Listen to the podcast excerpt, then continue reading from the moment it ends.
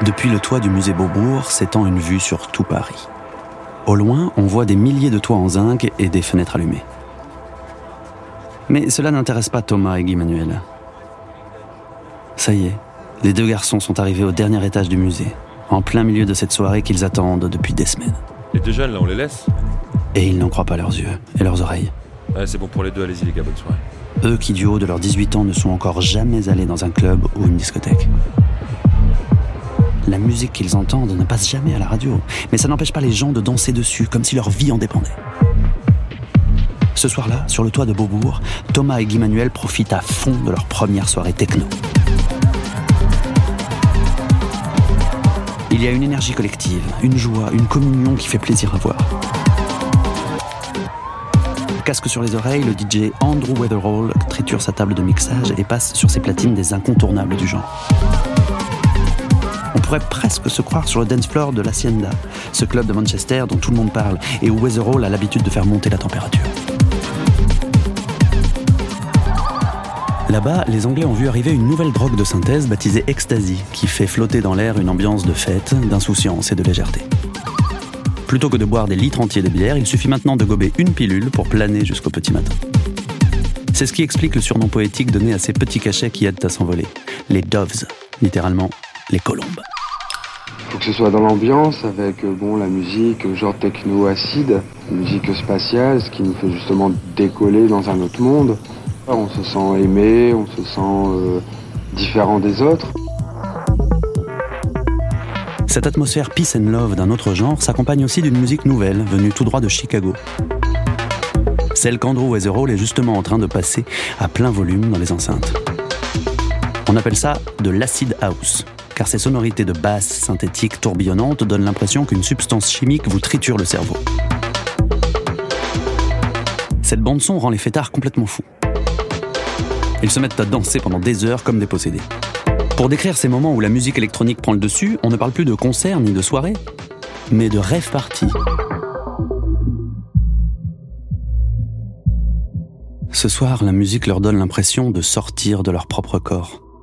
Du haut de Beaubourg, ils peuvent apercevoir Paris, qui s'étend à des kilomètres. Elle est belle, cette ville. Surtout comme ça, baignée dans le chant de ces mystérieuses machines. Pour Thomas et Guy Manuel, c'est une révélation. Cette nuit-là, ils comprennent que cette musique ne les lâchera plus jamais.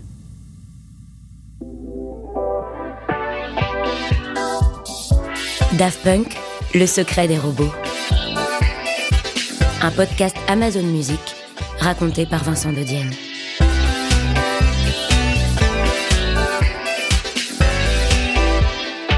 Après avoir vu la critique s'acharner sur leur groupe de rock sans aucun remords, Thomas et Guy Manuel, deux adolescents parisiens qui n'ont pas encore formé Daft Punk, vivent une révélation en découvrant les rêves et les soirées techno. Avec la musique électronique, ils comptent bien vivre l'expérience à fond. Et peut-être même un jour prendre leur revanche.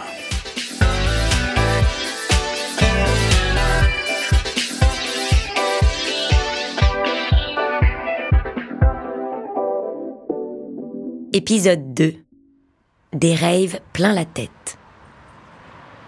Le lendemain de la rêve à Beaubourg, les deux amis se réveillent un peu groggy de la soirée qu'ils viennent de passer. Ils n'ont pas vraiment abusé de quoi que ce soit, et ils sont surtout sous le choc de cette expérience qu'ils ne sont pas prêts d'oublier.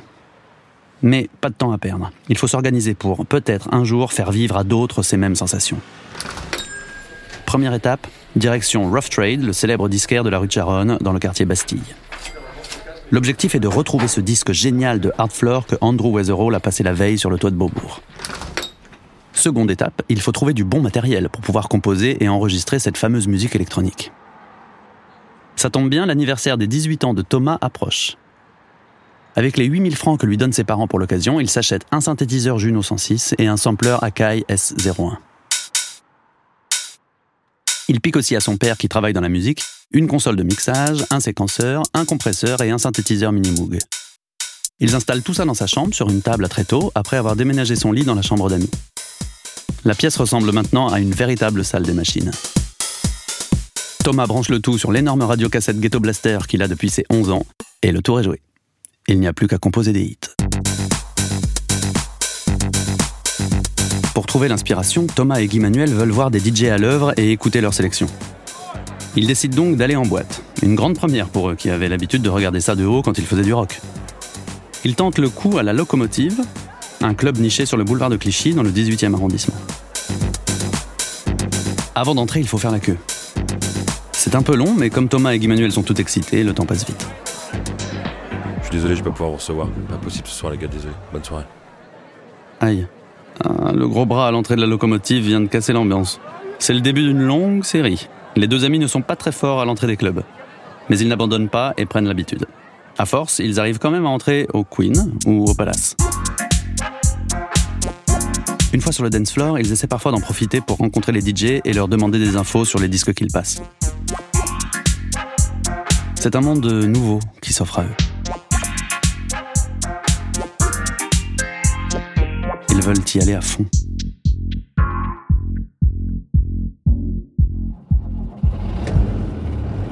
Pour leurs vacances de l'été 1993, les deux Parisiens décident de partir en pèlerinage.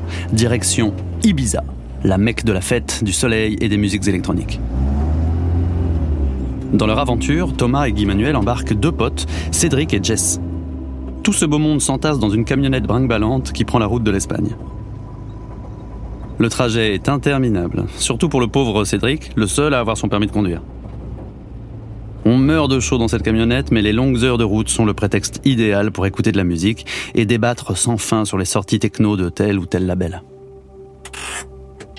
Après une étape sur la Costa Brava, les amis atterrissent à Ibiza.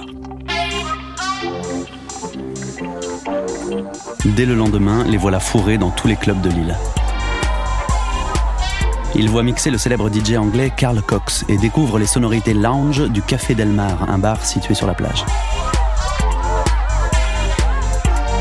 Sur une bande-son électronique sans fin, ils voient s'enchaîner les couchers et les levées du soleil.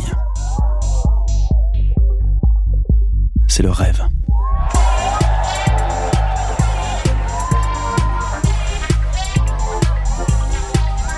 Dans le jargon des branchés de la nuit, un after, c'est ce qui suit. Et donc on va d'after en after. La nuit étant également un mot qui nécessite une interprétation différente de celle du petit Larousse. Il faut effectivement savoir qu'elle ne s'achève jamais avec le lever du soleil.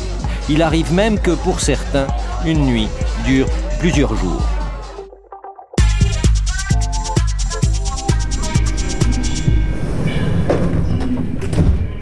Le retour dans la grisaille parisienne n'est pas facile, mais cette parenthèse enchantée a eu le mérite de confirmer à Thomas et Guy Manuel qu'ils sont prêts à tout pour la musique électronique.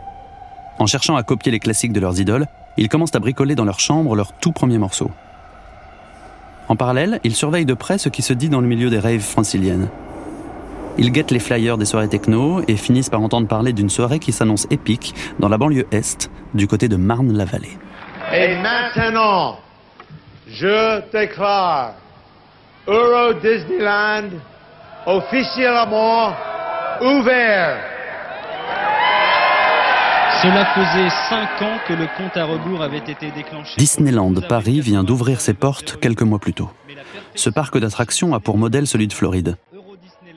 Mais le concept ne prend pas tout de suite en France. Les manèges restent vides et personne ne se bouscule à l'entrée. Pour faire venir du monde, le parc doit investir un budget énorme en publicité télévisée. Un soir, alors qu'il a forcé sur la bière, Nicky Holloway voit l'une de ses réclames à la télévision. Sous des airs un peu punk, ce DJ anglais est un pionnier. Il est l'un des tout premiers à avoir implanté à Ibiza la musique électronique quelques années plus tôt. Alors, en voyant la publicité pour Disneyland Paris, il a une illumination. Et s'il organisait une rave dans ce parc d'attractions? L'idée est géniale. Il sait déjà que tous les fêtards d'Europe seraient prêts à traverser le continent pour danser sur de la techno au royaume de Mickey. Têtu comme pas possible, Nicky décide de tout faire pour transformer cette blague en réalité. Il file dans le quartier chic de Kensington, à Londres, direction les bureaux de Disney. Avec un entrain communicatif, il présente son projet qu'il a baptisé Dance Europe Weekender. Il explique qu'il peut faire venir sans problème 2000 ou 3000 personnes sur place et acheter autant de tickets au parc d'attractions. Et l'impensable arrive. Sans trop savoir de quoi il s'agit, Disney accepte. Nicky Holloway n'en revient pas.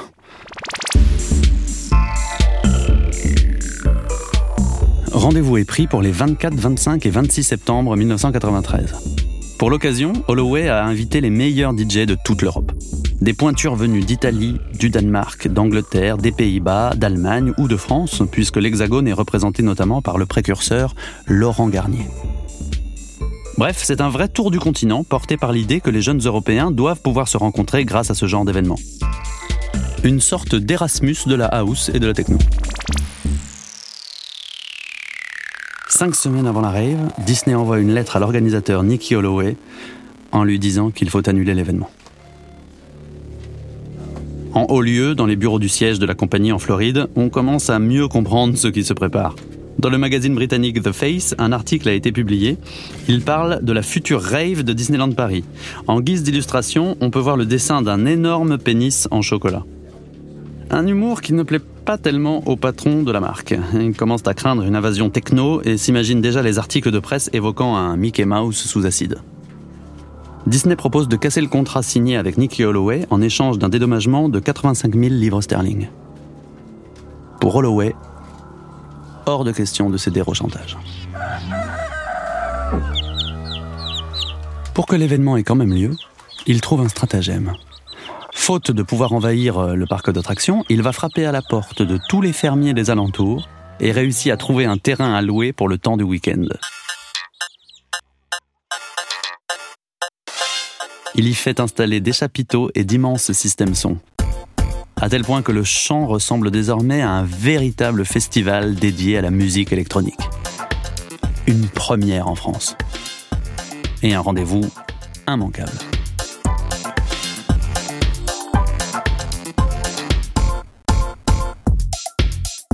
Lorsque Thomas et Guy Manuel découvrent le flyer de cet événement hors norme, ils n'en croient d'abord pas leurs yeux. Sur le petit bout de papier, ils peuvent lire Paul Oakenfold, Sven Watz, Alfredo, Inner City, Westbam. Des noms en forme de hiéroglyphes pour la plupart des gens, mais qui sont pour eux comme autant de légendes qu'ils ne pensaient jamais voir derrière des platines. Les deux amis sont comme des enfants à Noël. Ils bouillonnent d'impatience. D'un côté, en bons fans de musique électro, ils veulent à tout prix assister à tous ces concerts. De l'autre, ils savent que c'est en coulisses qu'ils doivent être. C'est là qu'ils pourront croiser les DJ importants, leur parler quelques précieuses minutes et surtout leur donner des cassettes à écouter avec leur musique. À force, Thomas et Guy Manuel ont compris comment ça marche. Il suffit qu'un seul de ces artistes ait un coup de cœur pour leur morceau, qu'ils le passent dans l'un de ces DJ sets, et leur carrière est lancée. Tout peut donc se jouer pour eux chez Disney. En attendant, les deux Parisiens redoublent d'efforts pour avoir quelque chose à faire entendre le jour fatidique. Ils passent des heures derrière leur machine à perfectionner leur composition, qu'ils n'ont jamais fait écouter à personne. Ils réfléchissent aussi à comment faire pour aborder toutes ces superstars, eux qui sont plutôt du genre timide. C'est comme ça que leur vient une idée. Ils vont emmener avec eux leur ami Serge, Beau parleur et sympa avec tout le monde, ce dernier est du genre à pouvoir entrer n'importe où, uniquement grâce à son sens de la tchatch. Ce sera leur arme secrète. Le 24 septembre, au moment de charger la voiture et de prendre la direction de Marne-la-Vallée, Serge est en pleine forme. Les deux autres, en revanche, euh, n'emmènent pas large. Leur chance de se faire connaître par les pros, c'est cette nuit.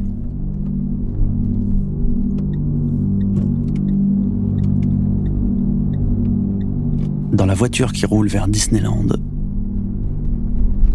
Personne ne parle. Leur cassette démo en main, Thomas et Guy tournent et retournent dans leur tête les phrases à dire dans la langue de Shakespeare afin d'amorcer la conversation. Ah, s'ils avaient su, ils auraient mieux suivi les cours d'anglais au lycée. Une question leur trotte dans la tête, mais ils préfèrent ne pas la formuler pour ne pas se porter malheur. Et s'il n'y arrivait pas Vous venez d'écouter l'épisode 2 de la série en 6 épisodes Daft Punk, Le secret des robots, un podcast Amazon Music. Dans le prochain épisode, découvrez si Thomas et Guiman vont parvenir à rencontrer leur DJ favori et leur faire écouter leur musique. Si vous avez aimé cet épisode, abonnez-vous et écoutez la suite en exclusivité sur Amazon Music. Daft Punk, le secret des robots. Un podcast Amazon Music. produit par Antoine Carbonneau, écrit par Grégoire Bellost et Simon Clair, raconté par Vincent de Dienne. Réalisation Antoine Carbonneau et Sullivan Clabot. Prise de son, montage, mixage et sound design Sullivan Clabot. Musique originale Florian da Silva. Illustration Mathieu Boudot.